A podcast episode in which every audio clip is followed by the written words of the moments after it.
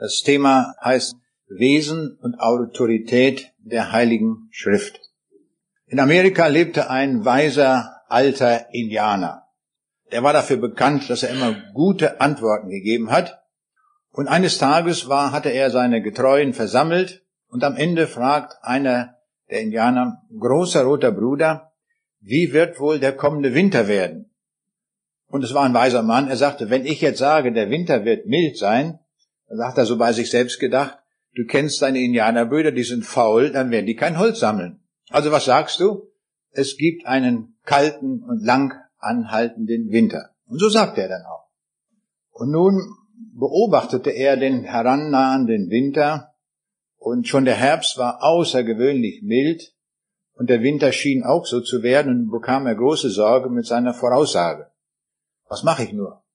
Da nahm er sein Pferd, ritt zur nächsten meteorologischen Station hin und fragte die weißen Wissenschaftler, wie wird der kommende Winter werden?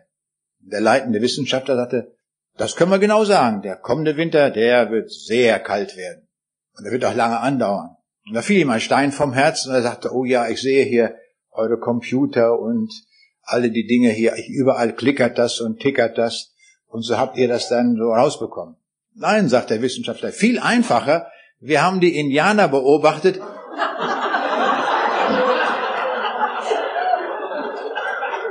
Und, und die sammeln Holz wie die Verrückten. Da hatte er seine eigene Information wieder zurück. Nun, die eigene Information wird uns nicht helfen. Wir brauchen Information von außen. Und solche Informationen von außen, ich werde hier auch verschoben, solche Information von außen ist die Bibel. Aber wir leben in einer Zeit, wo man, oder jedenfalls viele, die Bibel nicht mehr ernst nehmen. Und das ist sehr tragisch. Und ich möchte einfach mal aus dem Spektrum der Meinungen bezüglich der Bibel einige herausgreifen, um einfach mal die Thematik dadurch bewusst zu machen.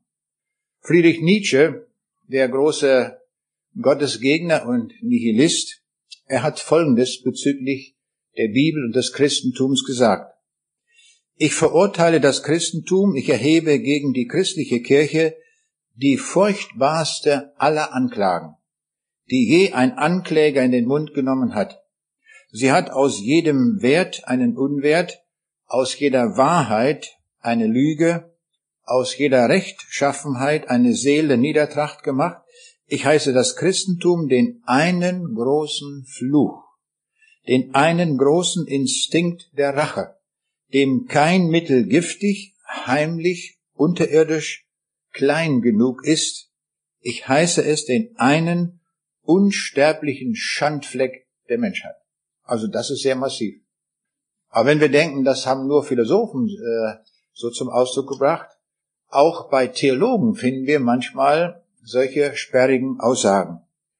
Heinz Zahnt, ein, wie man so sagte, moderner Theologe, hat sich zur Bibel wie folgt geäußert. Er sagte, das Neue Testament verkündigt Christus als ein präexistentes Gottwesen, das auf Erden als Mensch erscheint, Wunder vollbringt, Dämonen austreibt, zur Sühne für die Sünden der Menschen am Kreuz stirbt, am dritten Tage aufersteht, in die Himmelswelt zurückkehrt und in Kürze auf den Wolken des Himmels wiederkommen wird, um durch kosmische Katastrophen, durch Totenauferstehung und Gericht hindurch einen neuen Himmel und eine neue Erde heraufzuführen. Jetzt kommt sein Urteil. Das alles ist mythologische Rede, aus Elementen geformt, die aus der zeitgenössischen Mythologie der spätjüdischen Apokalyptik und des gnostischen Erlösungsmythos stammen. Für uns besitzen alle diese mythologischen Vorstellungen des Neuen Testaments keine Glaubwürdigkeit mehr. Sie sind wie eine Währung, die nicht mehr kurant ist. Auch hab ich. Das ist auch ein massives Urteil. Aber wenn wir die eine Seite hören, es gibt auch positive Urteile zur Bibel nehme wieder einen Philosophen, den Franzosen ähm, Rousseau. Er hat gesagt, wie armselig und wie verachtenswert sind doch die Worte unserer Philosophen mit all ihren Widersprüchen im Vergleich zur Bibel. Ist es möglich, dass ein Buch, das so einfach und gleichzeitig so vollendet ist, einfach nur Menschenworte sein sollen? Der bekannte tschechische Meisterleifer und mehrfache Olympiasieger Emil Zatopek stellte die Bibel in besonderer Weise heraus, und zwar damals noch zu kommunistischer Zeit. Er sagte, wir sollten eigentlich jeden Morgen Karl Marx lesen, damit wir unsere Regierung besser verstehen. Ich tue das nicht, denn meine Lektüre ist die Bibel.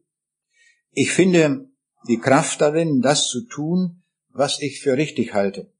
Alles in der Welt ist vergänglich, nicht aber die seelische Kraft der Verbindung mit Gott.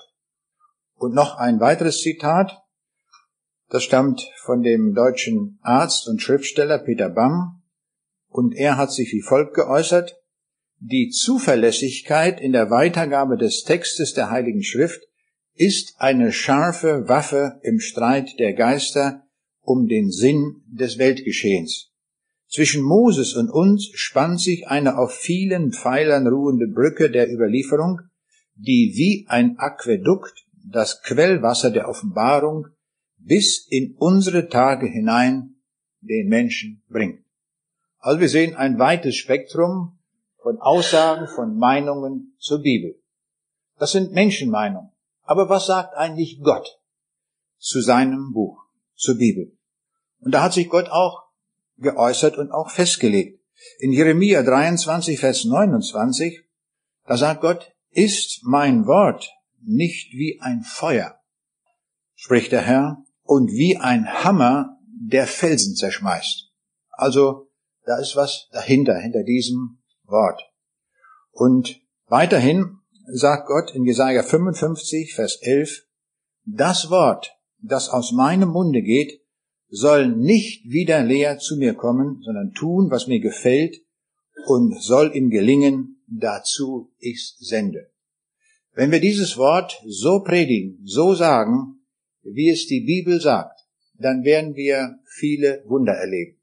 Dann wird etwas geschehen. Ich möchte einmal so drei Beispiele hier Ihnen nennen, die ich selbst erlebt habe.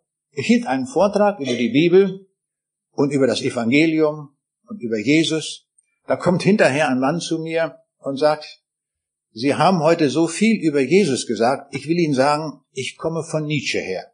Ich habe das alles gelesen, vorwärts wie rückwärts, und das ist mein Lebenskonzept, das, was Nietzsche gesagt hat.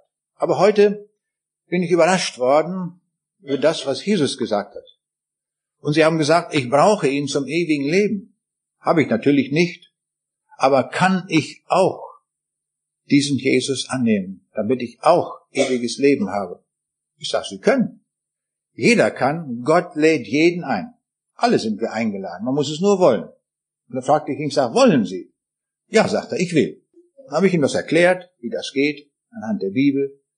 Und als er das dann so verstanden hatte, wie ich den Eindruck hatte, ich sage, dann können wir darüber beten und ich werde Ihnen ein Gebet vorsprechen, sprechen Sie es einfach nach und machen das zu Ihrem eigenen Gebet. Und das tat er. Ich sage, jetzt sind Sie durch. Jetzt gehören Sie zu Jesus. Sie waren ein Nietzsche-Mann, jetzt sind Sie ein Jesus-Mann. So einfach geht das, weil Gott das so will. Wir finden ja viele Beispiele in der Bibel, wo Leute umgeschwenkt haben, das war fast im Nu. Denken wir an Zachäus, nicht wahr, der vom Gauner nicht wahr, vom Betrüger, auch zum Jesusmann wurde. Und als wir so fertig waren, sagt er, sagen Sie mal, was mache ich jetzt mit Nietzsche? Ich sage, den werden Sie nie wieder los. Guckte er. Ich sage, wir sind ja, wir haben ja nicht einen Computer, sondern der Mensch ist so, dass wir das, was wir so gelernt haben, behalten. Aber ich sage, das ist gerade gut so. Denn Sie kennen sich bei Nietzsche aus. Jetzt lesen Sie die Bibel und Sie werden den Nietzsche ganz neu bewerten von Jesus aus, von der Bibel aus. Und dann können Sie anderen Leuten helfen, die auch von Nietzsche herkommen. Das ist ganz prima, weil sie dieses Hintergrundwissen haben. Und als wir fertig waren, dann ging er durch den Saal und seine Frau war auch da. Und dann auf einmal merkte ich, er ging auf seine Frau zu und die Frau, die hatte sofort erkannt, dass mit ihrem Mann was passiert war. Konnte es in den Augen ablesen. Das merkt man nämlich, wenn einer zu Jesus durchbricht, das kann man in den Augen sehen. Das hatte sie sofort gespürt und sie ging ihm entgegen und fiel ihm in den Hals und gab ihm einen Kuss. Diese Frau hat sich ja lange für ihn gebetet. Jetzt war er zum Durchbruch gekommen. Das vermag das Wort Gottes. Ich bin nach dem Zusammenbruch der Sowjetunion sehr oft in den ehemaligen Ländern der Sowjetunion gewesen. Ich war in Kasachstan, in Kirgisien, in Moskau, in der Ukraine, überall war ich da gewesen. Ich erinnere mich an ein Erlebnis, das werde ich nie vergessen. Wir waren in Bishkek, der Hauptstadt von Kirgisien. Und was gar nicht hier so üblich ist, aber dort ist das so üblich, es gibt eine sehr große Gastfreundschaft. Und wir waren dorthin gekommen mit dem Übersetzer und noch ein paar Leute, die mitgereist waren. Und da wurden wir von dem Rektor der Universität und von drei Vizepräsidenten empfangen und zum Mittagessen eingeladen. Also das ist eine ganz besondere Gastfreundschaft dort. Und während des Mittagessens kamen wir so ins Gespräch. Die eine Vizepräsidentin, die konnte sehr gut Englisch, da war also eine direkte Kommunikation möglich. Und daneben saß ihre kirgisische Kollegin, die aber nicht Englisch konnte. Und die hat die ganze Zeit natürlich geschwiegen. Nun wollte ich sie auch ins Gespräch mit hineinziehen. Und über den Übersetzer sprach ich sie dann an. Und wo ich gar nicht mit gerechnet hatte, das fragt die eine Frage und sagt, sagen Sie mal, kennen Sie Jesus? Ich war ganz erstaunt über diese Frage, denn äh, eigentlich hätte ich irgendwas Fachliches erwartet. Und ich sagte, ja, den kenne ich. Sagen Sie mal, wie haben Sie denn den kennengelernt? Durch Hypnose vielleicht? Also dann merkte ich, sie hat überhaupt keine Ahnung gehabt. Aber ich sage, wissen Sie, das war bei mir so, 1972, da gab es eine sehr zentrale Verkündigung in der Stadthalle in Braunschweig und da wurde ganz deutlich von Jesus gesprochen und dass wir den Herrn Jesus brauchen für das ewige Leben. Sonst gehen wir verloren. Und das hat sie verstanden. Er merkte, ich hatte sie noch mehr Fragen und ich sage, ist das auch für Sie von Interesse? Ja, sagt sie. Ich sage, passen Sie auf, dann machen wir Folgendes. Wenn wir hier mit dem Mittagessen fertig sind, dann gehen wir in Ihr Büro. Mein Übersetzer kommt mit. Ich nehme die Bibel mit. Und dann werde ich Ihnen einige ganz grundlegende Dinge über Jesus sagen. Da war sie einverstanden mit. Dann gingen wir in das Büro. Und ich merkte, gleich ging das Telefon, nochmal das Telefon. Da hat sie erstmal kein Telefon mehr abgenommen. Wenn jemand an die Tür kam, hat sie gleich abgeblockt. Dann lief sie zur Tür, hat abgeschlossen. Jetzt waren wir also von der Außenwelt ungestört. Und so habe ich ihr dort dann den Weg zu Jesus erklärt. Und äh, ich sag, wollen Sie das annehmen? Ja, sagt sie, ich will. War ganz erstaunt. Die hat ja zum ersten Mal von Jesus gehört. Aber sie wollte, weil sie wusste, von Jesus hängt alles ab, unser ganzes ewiges Leben, unser ganzer ewiger Verbleib. Und dann haben wir gebetet und dann merkte ich, bei dieser Frau, da war es so, da war etwas passiert. Sie war zum Durchbruch gekommen von langjähriger atheistischer Erziehung zu Jesus hin. Und darin wurde mir deutlich, weil ich ja aus der Bibel erklärt hatte, was für eine Kraft die Bibel hat und welch eine Veränderung im Leben eines Menschen dann passiert. Und nicht erst in drei Jahren, an einem Tag. Das lernen wir aus der Bibel, dass das immer in den meisten Fällen an einem Tag geschah. Wenn wir denken an den Kämmerer aus Äthiopien, an einem Tag fand er zu Jesus. Da fand er das Heil, das geht. Der Zachäus. Und viele andere Beispiele. Und das ist mir immer ein gutes Beispiel und Mut machen, dass wir das den Menschen auch so erklären können. Und jetzt möchte ich Ihnen noch ein Beispiel erzählen, das sich komplett in diesem Monat abgespielt hat. Aber mit einer sehr langen Vorgeschichte. Ein ganz außergewöhnliches Erlebnis, wie man es nicht alle Tage erlebt. Nach dem Krieg wohnten wir auf einem Dorf im äußersten Nordosten von Niedersachsen. Vielleicht kennen wir die Orte Lüchow-Dannenberg da oben. Hitzacker, diese Orte kennen wir vielleicht. Und ich bin damals, also in, den, in der zweiten Hälfte der 40er Jahre, als Flüchtling bin ich dort zur Schule gegangen. Zuerst in einem Dorf, einem kleinen Dorf, und anschließend dann nach Lüchow. Damalige Zeit war so, es war immer noch Hunger angesagt und Brot war rationiert mit Brotkarten, vielleicht kennen das manche noch. Und ich hatte also oft Hunger. Aber ich hatte ein ungeheures Glück, denn neben mir saß ein Bauernsohn. Der kam jeden Morgen mit so einem Paket Butterbroten an. Und weil ich ihm oft äh, vorsagen konnte bei manchen Dingen, kriegte ich immer ein, immer ein Butterbrot. Ne? Also ich hatte es unglaublich gut, weil ich neben diesem Schüler saß. Nun, dann sind wir irgendwo 1950 weggezogen nach Westfalen und dann war eine andere Zeit. Und wir haben uns völlig aus dem Auge verloren. Und ich habe diese Geschichte, auch all das, was wir dort erlebt haben, dort im Wendland, wie es so heißt, immer wieder auch in der Familie erzählt. Und besonders äh, unsere Tochter, die war interessiert, sagt sie, Papa, können wir nicht mal dahin fahren? Mich würde mal interessieren, wie das so damals alles war nach dem Krieg. Außerdem kam hinzu, dass dort eine Gemeindeschwester in dem Dorf, wo wir, wo wir wohnten, Kinderstunden abgehalten hat. Und ich wurde von äh, den äh, Kindern des Dorfes eingeladen zur Kinderstunde. Ich habe gesagt, nein, da komme ich nicht hin. Mein Bedarf an, an Märchen äh, äh, ist nicht vorhanden. Ich hatte mal so gehört von Aschenputtel und solchen Dingen. Und das fand ich so grausig und ich sagte, das möchte ich nicht hören. Nein, sagten die, da, da wird was anderes erzählt. Das sind keine Märchen, das ist, aber sie konnten mir auch nicht sagen, was erzählt wird. Und dann ging ich mit und dann habe ich zum ersten Mal die Geschichten von Jesus gehört. Das hat mich tief beeindruckt. Sehr tief beeindruckt. Da haben wir Lieder gesungen über Jesus. Das hat irgendwo mein Herz erreicht. Und als wir dann wegzogen und ich dann auch so durch diese Schulmühle gedreht wurde mit Aufklärung und Bibel in Fragestellung, da blieb so in meinem Gedächtnis immer zurück, schade, dass diese Geschichten von Schwester Erna nicht wahr sind. Das war so schön. Das war richtig so traurig. Das sagte irgendwie so zusammen, dass das alles nicht so richtig wahr ist. Das hat mich irgendwo sehr belastet, muss ich sagen. Also das hat sich aber auch abgespielt in diesem Dorf, wo ich das zum ersten Mal so von Jesus hörte. Diese Geschichten kannte meine Tochter nun alle schon und nun sagt sie, wollen wir da nicht mal hinfahren? Ich sage, gut, das machen wir mal. Und so haben wir dann im Juli 2010 uns in Lüchow ein Hotel gemietet und haben dort, ich sage, wir brauchen zwei Tage. Das ist so vieles, was ich da erlebt habe. Wenn wir alles abklappern wollen, brauchen wir die Zeit. Das haben wir auch gemacht. Wir hatten schönes Wetter. Sie hatte Ferien, sie ist ja Lehrerin. Und so fuhren wir dorthin. Und da haben wir alle diese Stellen abgeklappert, wo ich da zur Schule ging und was ich alles so für Erlebnisse hatte. Und dann fiel mir diese Heinrichs-Geschichte ein mit dem Butterbrot. Ich sag, du, diesen Nebenmann, den wollen wir doch mal, wenn es den noch gibt, wenn er lebt, den wollen wir mal aufsuchen. Und ich wusste gar nichts. Ich, wir guckten nach im Telefonbuch und tatsächlich in einem kleinen Dorf mit dem Namen Klein Witzeze, da gab es diesen Heinrich noch. Da habe ich gleich angerufen.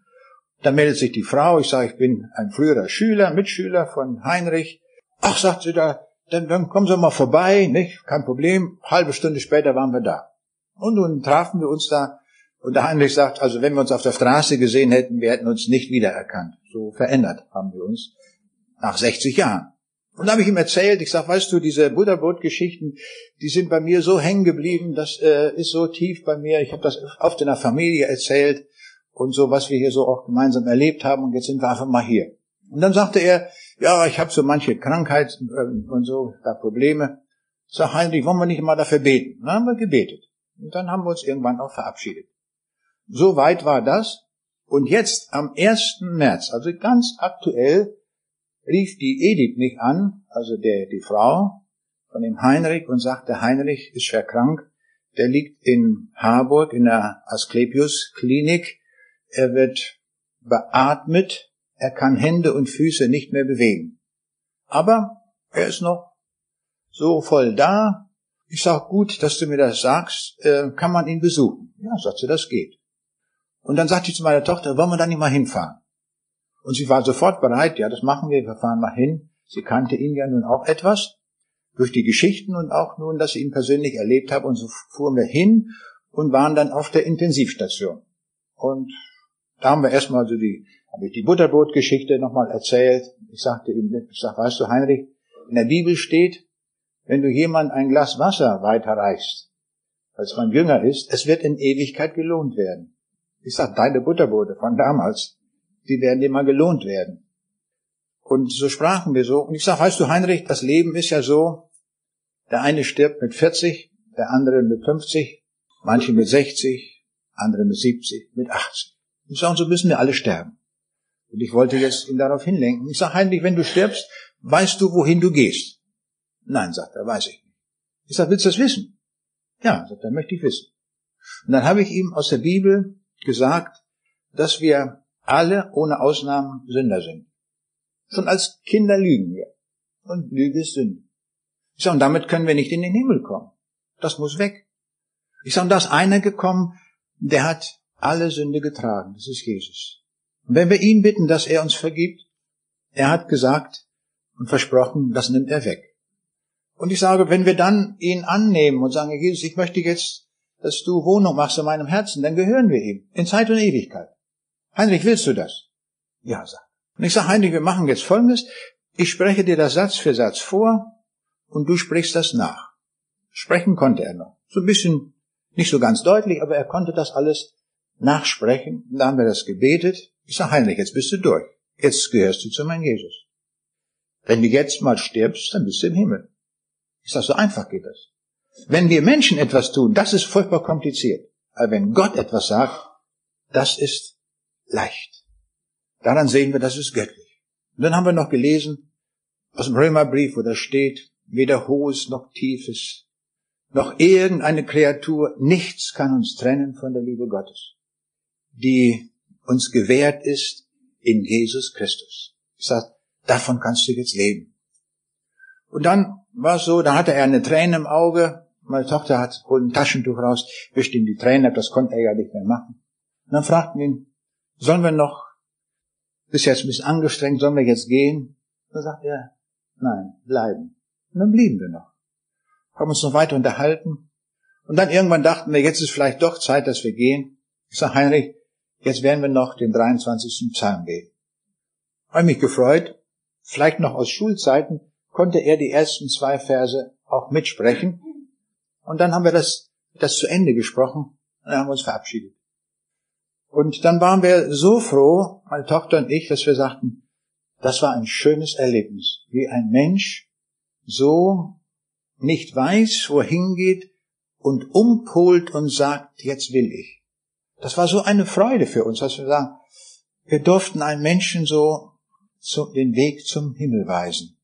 Er hatte mir damals das Brot gegeben für den Hunger und jetzt durften wir ihm das Brot des Lebens geben. Das hat mich so bewegt. Und nun geht die Geschichte weiter. Dann rief ich an, das war also am 1. März rief die Edith an, am 10. März waren wir dann in der Klinik und dann rief ich am 21. bei der Edith an und sagte, wie geht's denn dem Heinrich? Da sagt sie, der ist gestern Abend gestorben. Ich war 21 Uhr in der Klinik und gerade eine Viertelstunde vorher war er gestorben. Und da hat man ihm das Kreuz, das die Rona mitgenommen hatte, so ein Messingkreuz, wo drauf stand, ich bin bei dir, hatte man ihm in die Hände gelegt. Und so kam sie dort an, hat das gesehen. Und das hat sie mir am Telefon dann berichtet. Und dann sagte sie, kannst du zur Beerdigung kommen? Oh, ich sage, ich habe ziemlich viele Termine. Das wird schwierig. Oh, sagt sie, kannst du das nicht umlenken? Ich versuche es halt. Und jetzt war die Beerdigung in dieser Woche am Donnerstag gewesen. Und ich fuhr hin und das war für mich ein Erlebnis besonderer Art. Schon allein die Taxifahrt, ich bin bis Ilsen gefahren und musste dann noch eine gute halbe Stunde im Taxi fahren. Und der Taxifahrer, der, der sagte, machen Sie hier Urlaub? Ich sage, nein, ich fahre zur Beerdigung. Und dann so und so, ich sage, ja, und da habe ich ihm die Heinrich-Geschichte erzählt. Und dann waren wir ganz im Evangelium drin. Ich sage, wollen Sie das nicht auch annehmen? Und da sagt er, das erwischt mich jetzt auf dem falschen Fuß. Nee, nee, ich sage, das ist kein falscher Fuß. Sie können. Ich sage, das geht. Und ich merkte, er war doch nicht so ganz bereit. Und man soll auch nicht jemanden zwingen. Ich sage, kein Problem. Äh, schreiben Sie mir Ihre Adresse auf. Sie kriegen in den nächsten Tagen zwei CDs. Dann können Sie es nochmal in Ruhe hören. Und dann rufe ich mal wieder an. Vielleicht entscheiden Sie sich doch. Aber er war so ganz offen. Und das war schon mal so ein guter Einstieg. Und dann war ja in der Kirche dann die Trauerfeier, anschließend die Beisetzung auf dem Friedhof. Und danach war dann Kaffeetrinken angesetzt in einem bestimmten Dorf. Und dann ging es zu der Editin. Ich sage, ist das hier so üblich, dass man dann beim, nach dem Kaffeetrinken nochmal sowas sagt oder so. Nee, sagst du hier bei uns Bauern, das ist hier nicht so üblich. Nicht? Aber ich sag, hättest du was dagegen, wenn ich mal ein paar Sätze sage, so von dieser Geschichte? Nein, sagt sie, mach das mal ruhig. Und gut, und als alle so mit dem Kaffeetrinken fertig waren, dachte ich, jetzt ist so Ruhe eingekehrt. Da habe ich mir so eine Tasse genommen, mit einem Löffel geklappert. Ich sag, wenn Sie mal einen Moment zuhören. Und dann habe ich denen die Heinrich-Geschichte erzählt. Aber ich habe erstmal so, fing ich an, ich sagte, niemand, außer der Edith, wird mich hier kennen. Aber ich bin einer derjenigen, sage ich, der Heinrich am allerlängsten wohl gekannt hat. So habe ich den Einstieg gemacht, dass ich damals da gewohnt habe. Und dann merkte ich, da war so eine Öffnung da, nicht? Die hörten also zu. Und dann kam ich mit dieser Geschichte mit Heinrich, ich erzählt als Nebenmann mit dem Butterbrot, und das ging den Leuten irgendwie zu Herzen. Und ich hatte mir einen ganzen Stapel CDs mitgenommen. Der Christian hatte die, hatte ich mir, am Montag hatte ich einen Vortrag in Lübbecke. Und da hatte ich ein Thema, wo ich dann aber auch dieses Zeugnis von dem Heinrich eingebaut hatte. Und so konnte ich dann den Leuten sagen, Leute, ich habe hier eine CD, wo ich diese Geschichte drauf habe, das kann man nochmal hören. und da haben wir die weitergegeben. Also es war richtig eine, diese Trauerfeier war eine richtig schöne Evangelisation. Wo also Leute wirklich zugehört haben und da am Tisch, mein Tischnachbar sagte mir, das mussten die Leute hören, das war gut so. Das war ein gläubiger Mann, der da auch im Chor mitsingt hat, das war gut, sagte er, das mussten sie hören. Und so habe ich mich gefreut, dass äh, das so rüberkam. Und der Sohn von dem Heinrich kam nachher auf mich zu und sagte, das habe ich noch nicht erlebt, dass jemand nach 60 Jahren für ein Butterbrot dankbar ist. Das tat mir aber gut, sagte er. Also das waren so, ich will mal sagen, eine Stunde Gottes, die man nicht machen kann, sondern die einfach geschenkt ist, ja. Und ich finde, die geschenkten Stunden muss man nutzen. Nicht, dass wir daran nicht vorübergehen. Ich hatte mir das auch vorgenommen. Ich denke, wenn die Gelegenheit gegeben ist, dann werde ich nach dem Kaffee trinken da mal etwas sagen. Und ich glaube, es ist ziemlich lang geworden, weil ich merke, die Leute hörten zu. Da konnte ich auch dann in ganz offene Herzen dort hineinsprechen. Wir sehen also, die Bibel hat in der Wirkung eine unvorstellbare Kraft. Die Leute hören zu, sie bekehren sich, wir erleben mit der Bibel unvorstellbar viel. Es kommt nur darauf an, dass wir selber hundertprozentig glauben. Das ist wichtig. Dass wir selbst glauben und annehmen. Ich hielt irgendwo einen Vortrag, auch über die Bibel, kommt hinterher ein Physikprofessor auf mich zu und er sagt, wissen Sie, was Sie da so gesagt haben, das war ja alles ganz gut und schön. Aber, sagt er, Sie haben ja alles mit der Bibel begründet. Und die Bibel, sagt er, ist ein uraltes Buch. Ich danke, für den Hinweis, wusste ich auch schon. naja, aber meint er, deswegen kann man das doch nicht ernst nehmen. Und ich sage, das können wir doch mal überlegen. Ich sage, schauen Sie mal, unsere Landschaft hier in Deutschland, wie es aussieht. Die Zeitungen sind voll von Korruption, wo beschrieben wird. Das geht bis in die höchsten Ämter hinein. Keiner ist da ausgeschlossen. Nicht? Erleben wir alle. Und ich sagte, die Ehescheidungsrate liegt schon bei 40 Prozent, in den Großstädten sogar noch höher. Ich sage, das so vieles kaputt. Ja, so, das stimmt, da haben Sie recht. Ne? Ich sage, nun schauen Sie mal. Ich sage, die Bibel ist ein Buch, in dem über alle Dinge geschrieben steht. Über Ehe, wie man eine gute Ehe führen kann, wie man sich gegenüber dem Staat verhält, wie man Kinder erzieht, ja auch über die Ewigkeit. Alles finden wir vor. Ich sage, nun lassen Sie uns mal einen Vers lesen aus einem ganz alten Buch der Bibel. Er war mit einverstanden und so las ich dann mit ihm zusammen das, was im Buch Josua steht, dort in Kapitel 1, Vers 8. Und lass das Buch dieses Gesetzes nicht von deinem Munde kommen, sondern betrachte es Tag und Nacht, dass du hältst und tust in allen Dingen nach dem, was darin geschrieben steht. Dann wird es dir gelingen auf deinen Wegen und du wirst es recht ausrichten. Da sagt dieser Mann, der so kritisch war, man muss es nur tun. Ich sage, wie recht Sie haben. Genau das ist es. Man muss es tun. Das ist unser Problem. Dann habe ich gestaunt, wie der nach wenigen Minuten einfach umpolte. Er war plötzlich für die Bibel. Ich möchte einen anderen Aspekt der Bibel nennen. Wir sind ja, leben ja in einer Zeit, wo man der Wissenschaft alles zutraut. Was muss das alles muss wissenschaftlich in Ordnung sein. Nun enthält aber die Bibel auch viele Aussagen, die wir der Naturwissenschaft zuordnen können. Und jetzt muss die Bibel etwas ganz Außergewöhnliches leisten, Sie ist ein altes Buch, da hat er ja recht, dieser Mann. Ne? Mit einer Sprache, die damals gesprochen wurde, muss die Bibel etwas ausdrücken, was wir im 21. Jahrhundert mit einem Fachvokabular belegt haben. Ich bin Informatiker, ich erinnere mich noch, äh, ich kaufte mir mal ein Wörterbuch im Bereich der Informatik, Deutsch-Englisch, Englisch-Deutsch, und ich habe es nachgemessen, das war genau zwei Zentimeter dick. Also so viele Fachbegriffe gibt es. Ein paar Jahre später kaufte ich mir vom selben Autor, vom selben Verlag, wieder ein Wörterbuch, und das war genau vier Zentimeter dick. In wenigen Jahren hatte sich also das Vokabular, das Fachvokabular verdoppelt, kann man sagen. Das ist die Situation. Immer wenn etwas Neues entdeckt wird, gefunden wird, brauchen wir neue Wörter. Jetzt hat, steht die Bibel vor einem Problem. Sie muss Dinge ausdrücken, die wissenschaftlich, zur Wissenschaft gerechnet werden können, aber sie muss es tun mit Wörtern der damaligen Zeit. Das ist ein Kunststück. Aber dieses Kunststück bringt die Bibel wirklich fertig. Und wir müssen dann in solchen Fällen die biblischen Texte, können wir ganz frei auch tun, dann übersetzen mit heutigem biblischen, mit heutigem wissenschaftlichen Fachvokabular. Ich greife mal so einen Punkt heraus in der Wissenschaft, das ist die Astronomie.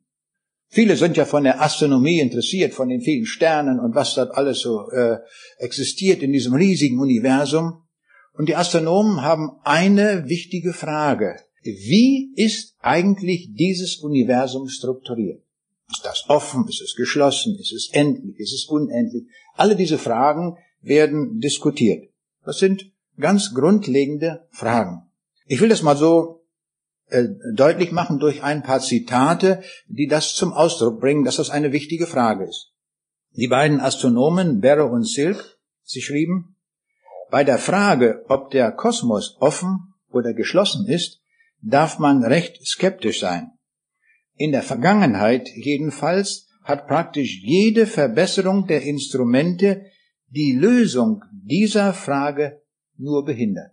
Also je mehr Daten wir haben, umso mehr wir an Daten verarbeiten, als Ergebnis stellen wir fest, immer weniger wissen wir. Es tun sich neue Fragen auf und die alten Fragen können gar nicht gelöst werden. Und auf einem Kongress, der vor etwa 60 Jahren stattfand, da wurde die Frage, hatte jemand angeregt, Folgendes zu tun. Stellen wir uns einmal vor, wir hätten hier ein Orakel und könnten es befragen. Jeder dürfte eine Frage stellen und dieses Orakel würde nur mit Ja oder Nein antworten. Welche Frage würden Sie dann stellen? Und der bekannte Kosmologe, der belgische Kosmologe Georges Lemaitre, gab damals Folgendes zu Papier. Er sagte, ich würde das Orakel bitten, nicht zu antworten, damit die folgende Generation nicht des Vergnügens beraubt würde, nach der Lösung zu suchen. Hat er recht gehabt? Und jetzt ein neueres Zitat bezüglich dieser Frage, die ich so benannt habe. Und da sagt ein Kosmologe, der Kosmologie liegen mehr philosophische Annahmen zugrunde als allen anderen Zweigen der Naturwissenschaft. Wenn wir gezwungen sind, die Grenzen dessen zurückzunehmen, was Wissenschaft genannt werden kann, und nicht hoffen können, fundamentale Fragen der Kosmologie zu beantworten, dann müssen wir zugeben, dass das Universum von Grund auf unverstehbar ist. Die Wissenschaft muss sich damit abfinden, dass es Fragen gibt, die nicht beantwortbar sind. So, und jetzt schauen wir in die Bibel hinein ob die Bibel dazu etwas sagt, zur Struktur des Universums. Das ist ja offensichtlich eine wichtige Frage. Und in Jeremia 31, Vers 37 fand ich folgenden Text. Wenn man den Himmel oben messen kann und den Grund der Erde erforschen, so will ich auch den ganzen Samen Israels verwerfen, um alles, was sie tun. Das ist zunächst mal ein ganz merkwürdiger Vers, der hier steht. Ich will es mal übersetzen jetzt mit modernem Fachvokabular, dann könnten wir es so sagen, wenn die Astronomen die Struktur und die Weiten des Universums ergründen und das Erdinnere erforschen könnten, dann will ich auch das ganze Volk Israel verwerfen. Es ist ganz merkwürdig, dass hier zwei Aussagen zusammengebunden werden, die absolut nichts miteinander zu tun haben. Was hat die Treue Gottes mit Israel zu tun mit der Unerforschbarkeit der Struktur des Universums? Null. Korrelationskoeffizient null. Hat nichts miteinander zu tun. Aber das tut Gott manchmal in der Bibel, dass er zwei Dinge zusammenbindet zu einer Aussage und will uns damit sagen, wenn wir der einen Aussage Vertrauen schenken können, dann genauso gilt auch die andere Aussage. Das ist der Zweck der Übung. Darum macht Gott das so. Gott sagt uns in seinem Wort, dass wir die Struktur dieses Universums niemals ergründen können. Und wenn wir noch tausend Jahre forschen. Das ist so wie die Quadratur des Kreises. Nur bei der Quadratur des Kreises können wir es mathematisch beweisen. Hier haben wir aber das Wort der Wahrheit der Bibel, dass es auch nicht möglich ist. Ich muss mal so sagen, wenn bei einem Ministerium ein Forschungsantrag eingeht zur Erforschung der Struktur des Universums, dann sollten die Beamten die Bibel lesen und sehen, das ist nicht lösbar, die Frage, dass sie dafür gar keine Gelder erst bewilligen. So, so praktisch äh, ist das mit der Bibel. Das ist sehr wichtig. Ich greife mal noch einen anderen Vers heraus, auch wieder etwas Astronomisches. Aus Hiob 26, Vers 7, im Buch Hiob finden wir ja sehr viele naturwissenschaftliche Aussagen in Alltagssprache verpackt natürlich. Und da heißt es in Hiob 26, 7, Gott spannt den Norden aus über dem Leeren und hängt die Erde über das Nichts. Ich übersetze es jetzt wieder mit heutigem Vokabular, wie wir es heute auch sagen könnten. Der Weltenraum ist dunkel, er ist leer und die Erde schwebt ohne Aufhängung frei darin. Das sind sehr, sehr gewagte Aussagen. Zu sagen, der Weltenraum ist dunkel, wo wir hier in einem Gebiet leben, wo es völlig hell ist, ist doch irgendwo merkwürdig. Und außerdem zu sagen, der Weltenraum ist leer, wo wir heute ja aufgrund der Astronomie wissen, wie viele Sternensysteme es gibt, Billionen von Galaxien, und dann steht hier, das ist leer. Das hat mich einfach mal so herausgefordert. Ich denke, das muss ich doch mal rechnerisch aus mal überlegen. Wenn wir das, das können wir ja rechnerisch mal angehen. Und so habe ich äh, äh, gefunden in einem Astronomiebuch, dass die Gesamtmasse unserer Milchstraße, also zu der Galaxie, zu der wir gehören, das sind 2,8 mal 10 hoch 39 Tonnen Masse. Das sind 2800 Billionen, Billionen, Billionen Tonnen. Können wir uns gar nicht vorstellen. Diese unvorstellbare Masse, wenn man all die Sterne der Milchstraße zusammennimmt. Und jetzt steht dem gegenüber die Aussage, der Weltenraum ist leer. Wie geht das? Nun, das können wir uns mal etwas veranschaulichen. Wenn wir diesen Raum hier nehmen, hier diesen Saal, und würden den von unten bis oben vollständig mit Reiskörnern füllen, dann würden wir so etwa so viele Reiskörner hier unterbringen, wie unsere Galaxie Sterne hat. So etwa 200 Milliarden. Und jetzt mache ich Folgendes. Ich nehme eine Handvoll Reis und werfe diese Handvoll Reis auf die Landkarte von Europa. Also jetzt die echte Landkarte. Jetzt also nicht eine Karte, sondern die, also die, die echte Landschaft von Europa. Da wird ein Reiskorn natürlich hier in Zabelstein fallen. Ne? Ein weiteres in Moskau, dann eins oben in der Tundra irgendwo, dann eins fällt in die Nordsee und so wird diese Hand, werden die einzelnen Reiskörner irgendwo bleiben. Wenn wir jetzt diese Reiskörner wieder suchen wollten, wir verraten natürlich nicht, wo die hingekommen sind, wir würden sie nicht ausfindig machen, oder? Würden wir das rausfinden, dass irgendwo im, in der Tundra da ein Reiskorn liegt? Das könnten wir gar nicht finden. Und so ist es, jetzt müssen wir uns das vergrößern, das Reiskorn vergrößern auf die wirkliche Größe eines Sternes. Und dann haben wir die Situation, wie weit die Sterne voneinander entfernt sind und auch einen Eindruck davon, wie die Massenverteilung ist.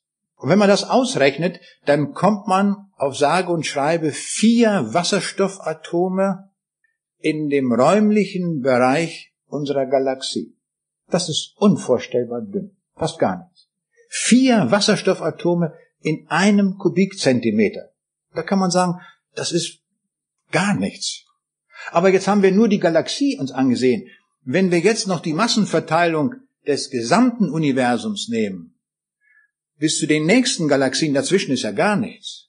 Wenn wir das noch ausrechnen, dann kommen wir auf eine Materiedichte von 10 hoch minus 31 Gramm pro Kubikzentimeter. Das ist so unvorstellbar wenig, das ist, das ist wirklich leer.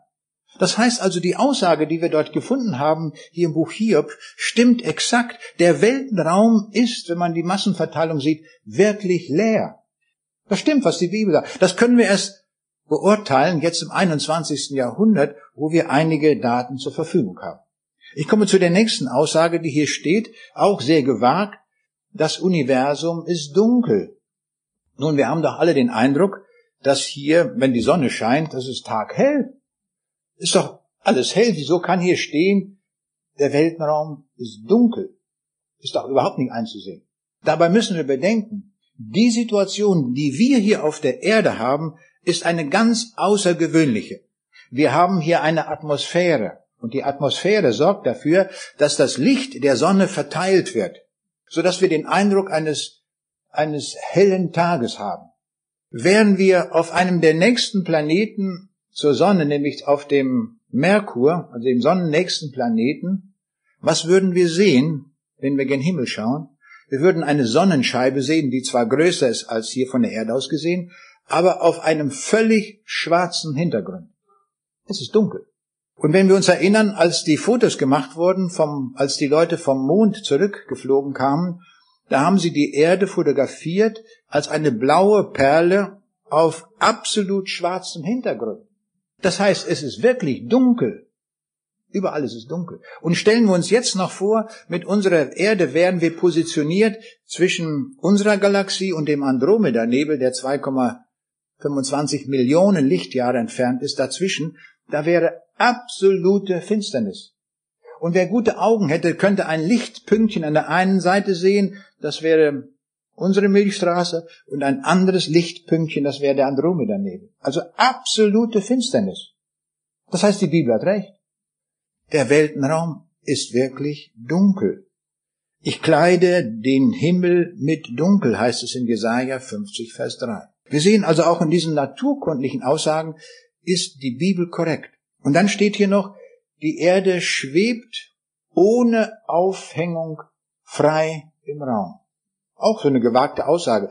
Damals in den alten Weltbildern der Antike glaubte man, die Erde schwimme auf so einer, äh, als ist eine Scheibe und schwimmt da irgendwie auf so einem Wasser und sowas. Man hatte alle möglichen Vorstellungen. Aber die Bibel beschreibt die Wirklichkeit und sagt, nein, die Erde schwebt im Raum. Das hat man erst sehr viel später erkannt und durch die Keplerschen Gesetze beschrieben, wie die Wirklichkeit aussieht. Und wir sehen in einem der ältesten Bücher der Bibel wird diese Situation bereits richtig beschrieben. Die Bibel ist also das Buch, das die Wirklichkeit richtig beschreibt. Das ist sehr wichtig zu wissen. Wir können uns wirklich darauf verlassen, auch in den naturkundlichen Aussagen, dass das korrekt ist, dass das richtig beschrieben ist. Nicht nur in den Lebensfragen. Ich komme jetzt zu einem nächsten Punkt, das ist das Autoritätssiegel. Ich erinnere mich noch an meine Studienzeit an der Technischen Hochschule in Hannover, wo ich studiert habe. Und äh, es war damals zu der Zeit üblich, dass die Leute, die Studenten aus den älteren Semestern die Prüfungsaufgaben gesammelt haben und dann haben die in einem Umdruck die Aufgaben zusammengestellt und haben selbst versucht, Lösungen zu machen, wie man die Aufgabe wohl löst. Und die waren natürlich heiß begehrt, diese Umdrucke. Dann wussten wir nämlich, was, was kommt so ungefähr in den Prüfungen dran. Welche Aufgaben kommen vor, die waren also sehr begehrt. Ich erinnere mich noch, die kosten damals fünf Mark. Und die Leute, die das fabriziert haben, äh, die haben sie ein gutes Taschengeld verdient damit. Und eines Tages erschien in dem Kasten dort bei dem Professor im Aushang, da stand Folgendes, alle im Umlauf befindlichen Umdrucke sind nicht von mir autorisiert, wegen der vielen Fehler darin. also er hatte das auch mitbekommen, äh, dass die Studenten da so ein Geschäft äh, gesehen haben, aber weil so viele Aufgaben falsch gelöst waren, musste er diesen Aushang machen. Und jetzt komme ich zur Bibel. Die waren also nicht autorisiert, die Umdrucke. Wie ist das mit der Bibel? Ist die Bibel autorisiert? Ja, die Bibel ist autorisiert. Aber jetzt ist nicht wichtig, ob das irgendein Nobelpreisträger, ein Theologe oder ein Philosoph uns die Bibel autorisiert, sondern wer autorisieren kann, der muss auch Autorität haben. Und die Bibel ist autorisiert vom Sohn Gottes. Das ist die höchste, das höchste Autoritätssiegel. Und der Jesus betet in Johannes 17, Vers 17 zum Vater, Dein Wort ist die Wahrheit. Aber das ist ein Siegel. Alles. Alles ist wahr. Es ist nichts, woran wir zweifeln müssen, wo wir sagen müssen, könnte das sein und müsste man das nicht. Alle diese Gedanken können wir sofort im Papierkorb werfen, sind wertlos, weil Jesus die ganze Bibel autorisiert hat. Ich erinnere mich noch damals, als ich 1972 dann in der Stadthalle im Braunschweig bekehrt habe und natürlich auch die Bibelfrage hatte. Das kommt ja automatisch. Und man war ja durch die Schulmühle gedreht, nicht wahr, will ich mal so ausdrücken.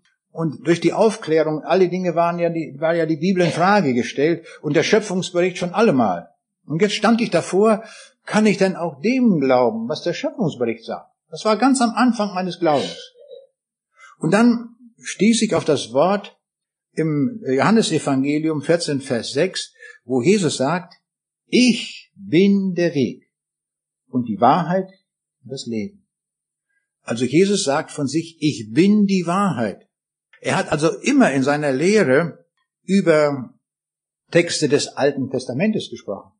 Er hat sie voll akzeptiert und hat sie durch sein Siegel als Sohn Gottes autorisiert.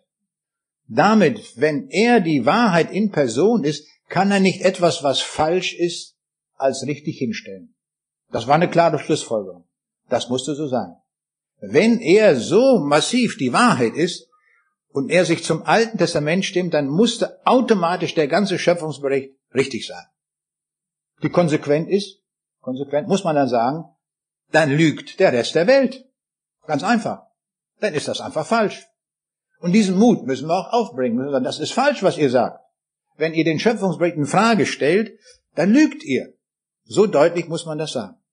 Das heißt also, wir können wirklich der ganzen Bibel glauben, weil der Jesus die Bibel autorisiert hat. Das ist sehr, sehr wichtig für uns, dass wir wirklich auf gutem, festen Grund stehen. Ich habe eben naturwissenschaftliche Dinge angesprochen. Ich möchte jetzt noch etwas zur Gewissheit sagen, die für uns ja wichtig ist. Können wir wissen, ob wir in den Himmel kommen? Das ist ja die, eine der wichtigsten Fragen überhaupt. Ist ja gar nicht wichtig für uns, ob der Himmel nun äh, das Universum dunkel ist oder nicht. Das hat ja für unser Leben gar keine Bedeutung. Aber die Frage des Heils ist ja unglaublich wichtig. Ein Missionar fragte mal eine thailändische Buddhistin, eine sehr strenge Buddhistin, und der fragte, können Sie mir einen Menschen nennen, von dem Sie wissen, dass er nach seinem Tode ins Nirvana kommt, also die Zielvorstellung der Buddhisten? Und dann gab diese strenge Buddhistin, die also ganz tief da drin war, folgende Antwort. Etwa alle tausend Jahre wird ein Mensch geboren, der durch viele Wiedergeburten seine Begierden abgelegt hat und so viele guten Werke angesammelt hat, dass er die Stufe eines Erleuchteten erreicht hat. Wenn der stirbt, der kommt ins Nirvana. Also überlegen wir mal diese Chance. Alle tausend Jahre mal einer. Und Millionen folgen dem. Wohin folgen die dann? Ins Ungewisse. Aber wenn wir denken, diese Ungewissheit gibt es nur im Buddhismus, es ist erschreckend, wie viel Ungewissheit es auch unter Christen gibt. Neulich sagte mir eine ehemalige Katholikin, als sie katholisch noch war, und sie ging zum Priester und sie fragte, was kann ich tun, damit ich nicht ins Fegefeuer komme? Eine gute Frage, eine berechtigte Frage. Ich hätte auch Angst davor. Nicht? Wenn ich sage, ich muss erstmal noch tausend Jahre brutzeln, das wäre mir nicht angenehm. Da würde ich auch sagen, was kann ich tun? Und sie ging zum Priester, also zur richtigen Stelle, und der gibt ihr die Antwort, das weiß ich auch nicht. Ist das nicht furchtbar? Ich finde das grausig. Wenn diese Botschaft des Heils, die so klar in der Bibel formuliert ist und uns so deutlich gegeben ist von der Bibel her, dass das nicht den Menschen gesagt wird, dass sie in dieser Ungewissheit leben, man weiß, was mal sein wird. Und die Bibel ist doch ganz klar darin. Die Bibel sagt, wer den Sohn hat, der hat das ewige Leben. Und wer den Sohn nicht hat, der hat das ewige Leben nicht. Wenn ich den Sohn Gottes in meinem Leben habe, wenn ich ihn angenommen habe, dann weiß ich, ich werde einmal in den Himmel kommen. Und zwar ohne Fegefeuer und alles, was die Menschen da erfunden haben. Dann gilt wirklich das Wort. Das ist sehr wichtig zu wissen, dass wir uns so felsenfest darauf verlassen können. Noch ein anderes Beispiel. Ich war auf einer Geburtstagsfeier und neben mir saß eine, hatte mir gesagt, eine strenge Katholikin. Aber sie war noch Katholikin. Und äh, ich denke, da werde ich heute eine gute Frage loswerden können. Es war die Zeit, als Papst Johannes Paul II. gestorben war. Und da wurde ja immer gesagt, dass man für ihn beten soll, wenn er gestorben ist. Die Päpste lassen ja, wenn sie noch dass, wenn sie noch dazu fähig sind, noch ein offizielles Dokument anfertigen, wo sie so ihren letzten Willen dann nochmal beschreiben. Und da hatte er reingeschrieben, man möge dann für ihn beten, wenn er gestorben ist. Oh, ich denke, jetzt habe ich jemand, da kann ich mal authentisch fragen, was das noch soll, wenn er tot ist. Ich sage, können Sie mir das erklären? Ja, sagt sie, das weiß ich nicht wahr, das habe ich auch von gehört, von diesem Dokument. Das kann ich Ihnen erklären. Sie sagt, das hängt zusammen mit dem Fegefeuer. Und zwar sagt sie so, auch ein Papst ist ja noch nicht vollständig fertig. Ist auch noch manches nicht wahr, was nicht so ganz richtig ist. Und dann muss der ins Fegefeuer, sagt, ich weiß nicht, ob nun zehn oder hundert oder tausend Jahre, nicht, das wissen wir nicht. Aber wenn viele für ihn beten, dann wird die Zeit im Fegefeuer reduziert. Ach, sei, das habe ich jetzt verstanden. So ist das also. Und dann sage ich, sagen, Sie mal, müssen Sie auch ins Fegefeuer? Und da gibt ihr mir eine Antwort, wo ich nicht mit gerechnet hatte. Da sagt sie, nein, ich nicht. Ich sage, warum denn nicht? Sie sind auch katholisch. Ja, sagt sie, für mich gilt, was Jesus am Kreuz gesagt hat, nämlich, es ist vollbracht. Boah, dachte ich. Da hat er den Papst aber meilenweit in der Erkenntnis überholt. Oder? Ist doch so. Darauf kommt es an, dass wir uns auf die Bibel verlassen. Wenn der Jesus mir das verspricht, dann stimmt das. Dann haben wir ewiges Leben. Wer den Sohn hat, der hat das ewige Leben. Der muss in kein Fegefeuer, auch in keine Hölle mehr. Der kommt durch. Das ist so wichtig zu wissen. Und diese Gewissheit kann uns nur die Bibel geben. Nirgendwo anders. Da müssen wir nicht irgendwelche, sondern Bücher lesen, sondern da schlagen wir die Bibel auf und da steht es drin. Und der Jesus sagt, ich bin der Weg zum Vater. Na, da muss ich mich doch nur an ihn ranhängen, dann führt er mich doch hin. Ist doch prima. Nicht wie es im Psalm 23 auch steht, da heißt es ja ganz besonders, wenn ich durch das Tal des Todesschattens gehe, so heißt es ja wörtlich da. Das heißt, dann, wenn ich im Sterben bin, wo keiner mehr mit mir geht, da wird der Jesus bei mir sein. Mit seinem Stecken und Stab. Und was macht er? Er nimmt mich bei seiner Hand und führt mich zum Vater. Na, besser geht's doch nicht, oder? Darauf kann ich doch sterben.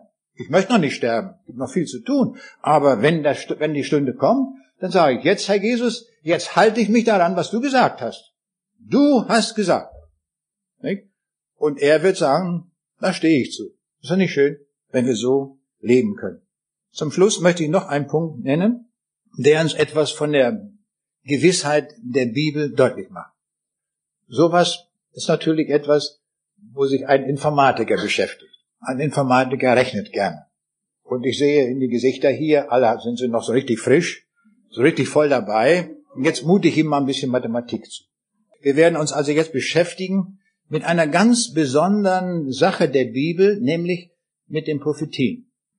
Ich habe oft, als ich Vorträge gehalten habe an den Universitäten in Kasachstan, natürlich immer einen wissenschaftlichen Teil und dann habe ich über die Bibel gesprochen. Und dann kam immer, an jeder Universität meldete sich ein Student oder eine Studentin und sagte, Sie haben doch heute nur über die Bibel gesprochen. Warum haben Sie gar nicht den Koran erwähnt? Und ich sagte, das ist ganz einfach. Ich sage, stehen Sie sich vor, die Bibel ist das einzige Buch in der ganzen Weltgeschichte, in dem es erfüllte Prophetien gibt. Gibt's nirgendwo. In keinem Buch. Ich sage, damit hat sich die Bibel selbst autorisiert und dann kann ich auch alles andere getrost weglassen, weil einfach dieses Autoritätssiegel gar nicht da ist.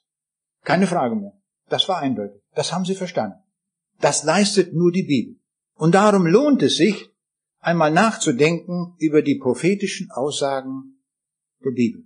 Natürlich, alles, was die Bibel sagt, wird auch in Frage gestellt, oder? Es gibt immer Kritiker. Manche Kritiker sagen, ja, das kann man alles nicht so genau nehmen, das kann man auch gar nicht so genau erkennen, was da steht. Und solche, oder das hat sich zufällig im Laufe der Geschichte erfüllt. Solche Aussagen kommen dann immer wieder, die einem da vorgehalten werden. Ich greife nur heute einmal aus Zeitgründen eine einzige Prophetie heraus, nämlich die Zerstreuung und die Rückkehr Israels. Gott hatte gesagt, in 5. Mose 28, 64 bis 65, denn der Herr wird dich zerstreuen unter alle Völker von einem Ende der Erde bis ans andere. Dazu wirst du unter jenen Völkern keine Ruhe finden und deine Füße werden keine Ruhestadt finden. Da sind sie alle noch zusammen, aber Gott sagt, ich werde euch zerstreuen, wenn ihr ungehorsam seid. Aber, da sind sie immer noch zusammen, da sagt Gott, ich bringe euch zurück. Und das steht in Jeremia 16, 14 bis 15. Darum siehe, es kommt die Zeit, spricht der Herr, dass man nicht mehr sagen wird, so wahr der Herr lebt, der die Israeliten aus Ägyptenland geführt hat, sondern so wahr der Herr lebt, der die Israeliten geführt hat aus dem Lande des Nordens und aus allen Ländern, wohin er sie verstoßen hatte. Denn ich will sie zurückbringen und in das Land, das ich ihren Vätern gegeben habe. Nun gibt's Kritiker, die sagen, ja, in der Bibel ist ja erst alles aufgeschrieben worden, nachdem es passiert ist. Stimmt nicht. Das Volk Israel ist seit 1948 zurückgekommen. Die Bibel ist schon vor fast 2000 Jahren abgeschlossen. Also das Argument stimmt auch nicht. Dies ist auch sehr deutlich geschrieben. Man kann nicht sagen, man kann das nicht so richtig verstehen, was in der Bibel steht. Stimmt auch nicht. Und dann wird gesagt, es hat sich zufällig erfüllt. Nun, das war natürlich ein Reizwort für mich. Wenn sie das zufällig erfüllt haben, das kann man natürlich mal berechnen. Die erfüllten Prophetien äh, schauen wir uns jetzt einmal an. Es hat ein Amerikaner sich mal die Mühe gemacht, die ganze Bibel darauf hinzulesen, wo eine prophetische Aussage steht, die sich bereits erfüllt hat. Und er kam auf diese Zahl 3268. Stoßen sich jetzt nicht an diese Zahl. Ob das jetzt 3268 sind oder sogar 3269 interessiert uns gar nicht. Denn das Ergebnis, was wir gleich sehen werden, ist völlig unabhängig davon. Selbst, so hat mir mal ein Kritiker gesagt, der kann sich ja um 10 Prozent vertan haben. Macht auch nichts. Der kann sich sogar um 100 Prozent vertan haben. Deswegen sind die Ergebnisse immer noch gleich. Das werden Sie gleich an meinen schönen Zahlen sehen. Das sind ganz wunderbare Zahlen. Da werden Sie Ihre Freude dran haben. Was wir gleich sehen werden.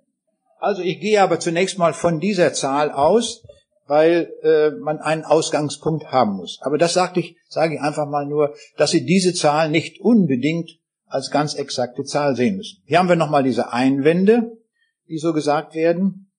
Und äh, jetzt äh, schauen wir uns das mal an unter dem Gesichtspunkt der mathematischen Wahrscheinlichkeitsrechnung. Wir werden also ein bisschen Wahrscheinlichkeitsrechnung heute noch lernen.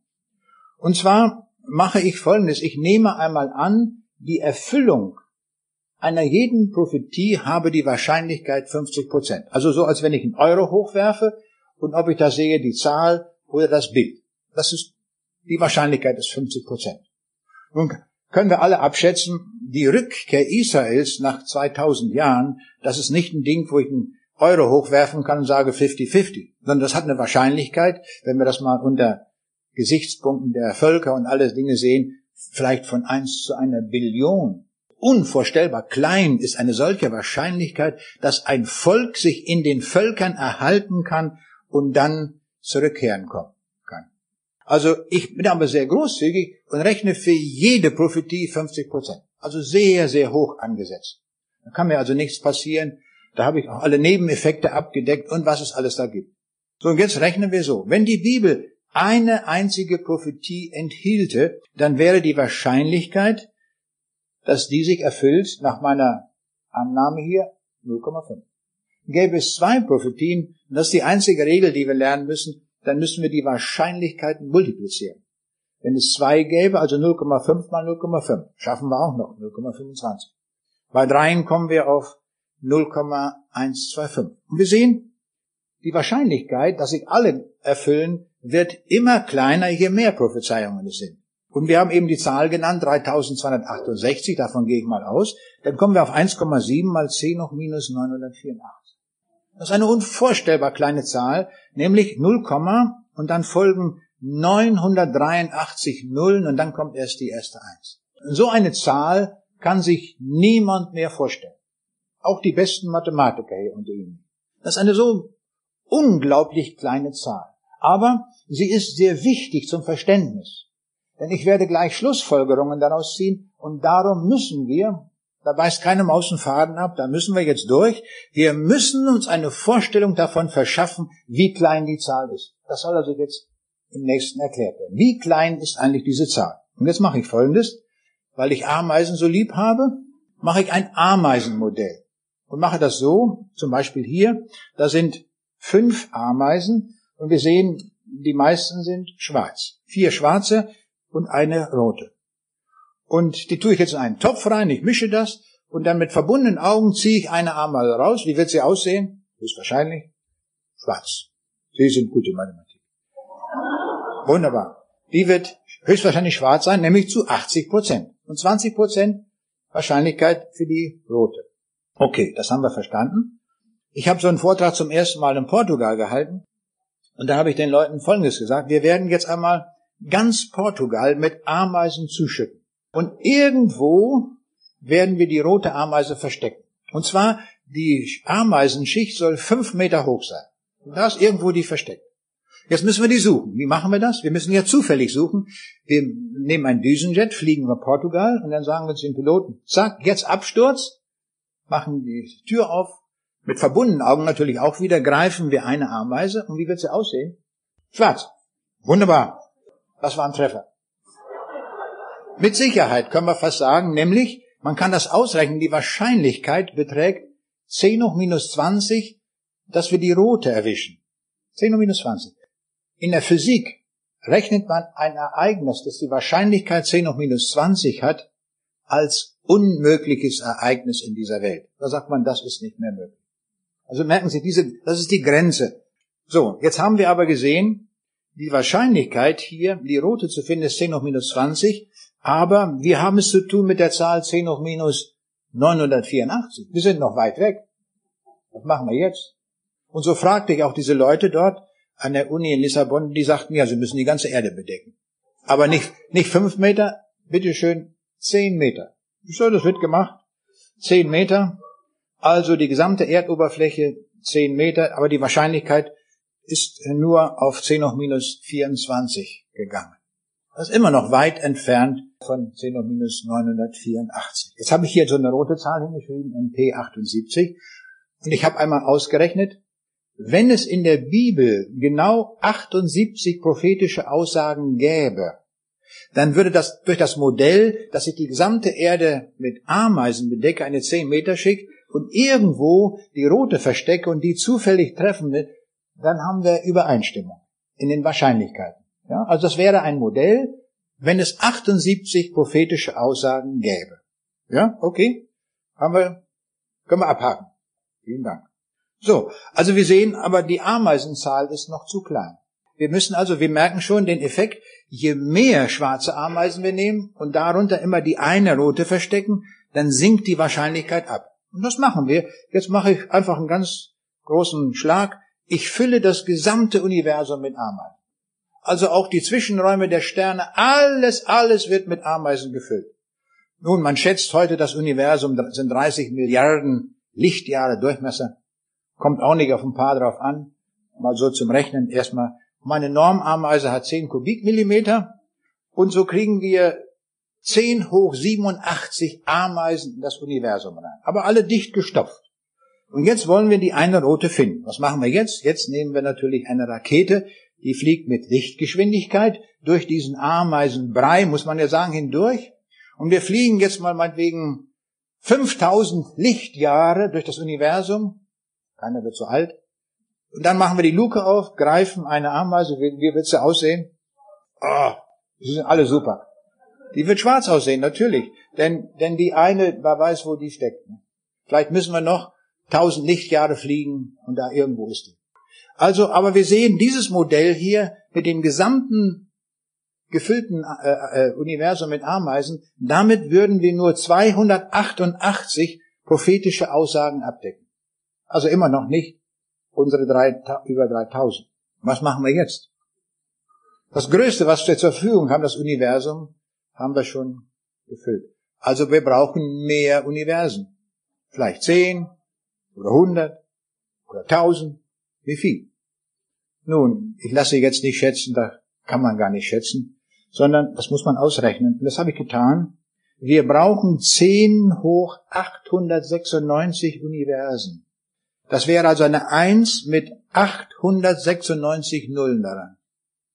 So viele Universen und alle sind gefüllt mit schwarzen Ameisen, dicht bei dicht. Und in einem Universum, keiner weiß in welchem, da ist die eine rote drin. Die müssen wir jetzt durch Zufall finden. Also wir merken, völlig unmöglich. So, jetzt haben wir diese Rechnungen überstanden, aber jetzt kommt es ja darauf an, welche Schlussfolgerung können wir daraus ziehen? Was ergibt sich daraus für die Bibel? Jetzt nochmal die neue Rechnung, die ich gemacht habe mit der halben Zahl. Also, dass dann nicht jemand sagt, also, äh, der hat sich da vielleicht verschätzt, lass der sich doch verzählt haben, ist gar kein Problem. Selbst wenn es die Hälfte nur wäre, kämen wir auf 10 hoch 406 Universen. Also die Aussage bleibt, es ist unmöglich, die zu finden. Ja? Also daran ändert sich gar nichts. So. Jetzt, was sind die Schlussfolgerungen? Erste Schlussfolgerung. Es ist unmöglich, dass die erfüllten prophetischen Aussagen sich zufällig erfüllen konnten. Ja, das ist die Schlussfolgerung.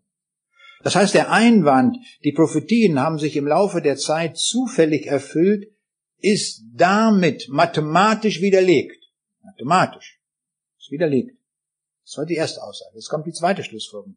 Da die prophetischen Aussagen sich nicht zufällig erfüllen konnten, bedarf es, das ist die Konsequenz, eines allmächtigen und allwissenden Gottes, der die Prophetien im Voraus nennen konnte und später aufgrund seiner Allmacht auch in Realität umsetzen konnte. Dritte Schlussfolgerung. Da die Erfüllung der Prophetien nur durch einen Gott möglich ist, haben wir durch unsere Rechnungen einen prophetisch-mathematischen Gottesbeweis erbracht.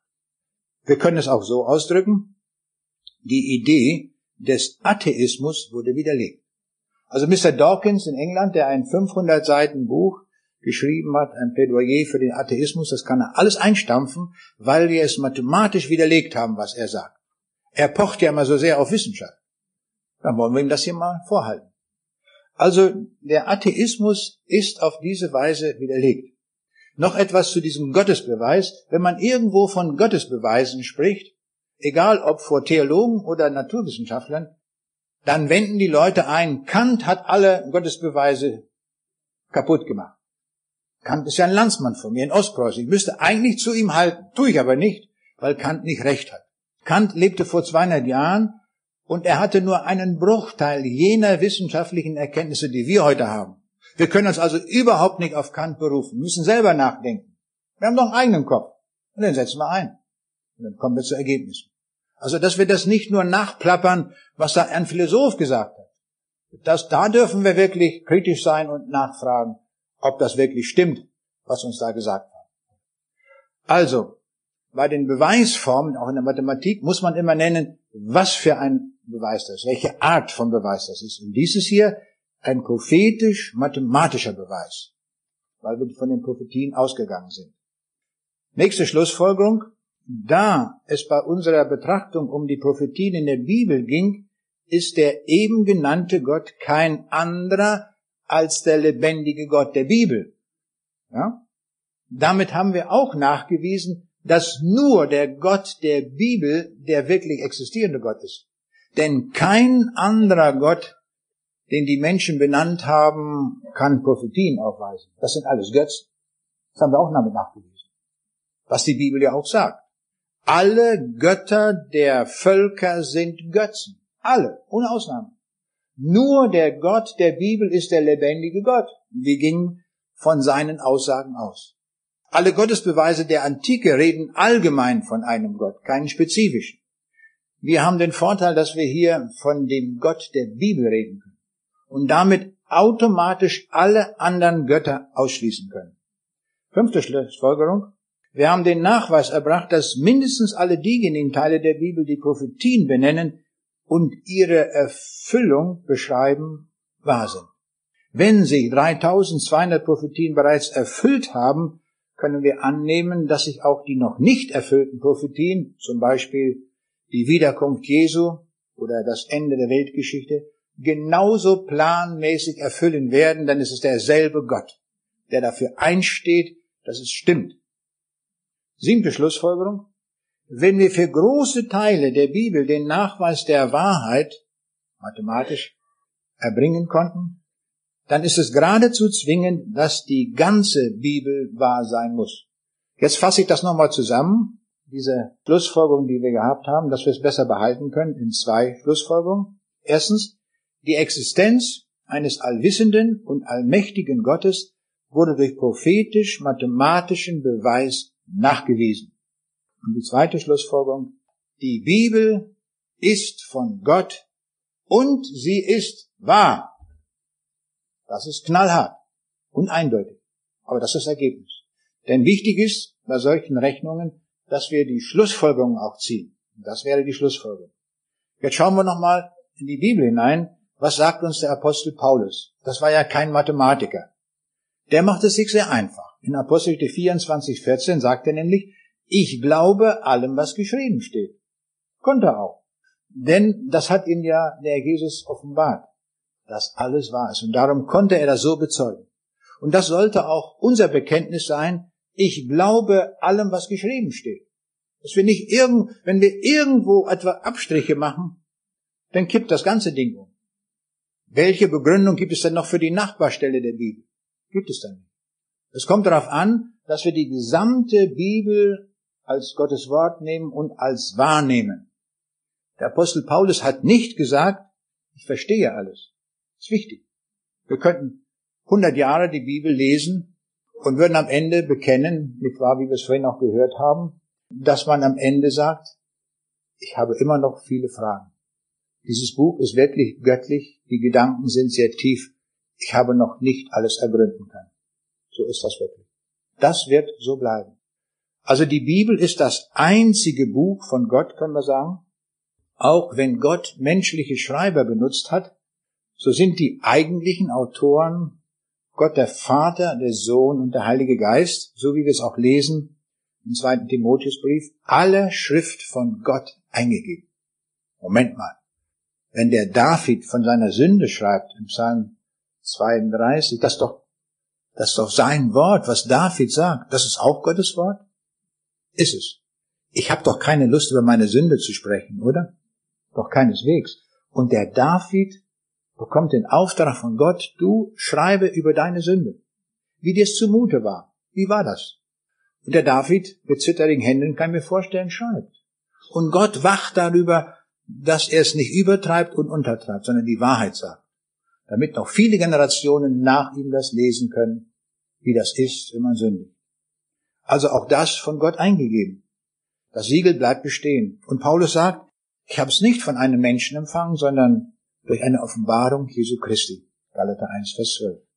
Und vom Heiligen Geist getrieben haben Menschen im Namen Gottes geredet. Das sind die eigentlichen Autoren, das sind die Informationsquellen der Bibel. Und Gott, der kann sich das leisten in seiner Souveränität und lässt einen Paulus das schreiben, einen David und nimmt alle möglichen Leute in den Dienst des Schreibens. Und Gott wacht darüber, dass sie das ordentlich machen, dass sie ihr Geschäft gut tun. Und so haben wir die Bibel als ein von Gott autorisiertes Buch, bei dem wir alles glauben dürfen. Jetzt haben wir uns durchgearbeitet durch Mathematik und durch alle Dinge. Und es bleibt nur noch eins, dass wir unserem Herrn dafür danken, dass er uns so ein mächtiges Buch anvertraut hat mit dieser Kraft, die da drin steckt, das uns den Weg zum Himmel weist, so dass wir wirklich wissen, wohin wir einmal gehen werden. Wir haben ihm sehr dafür zu danken.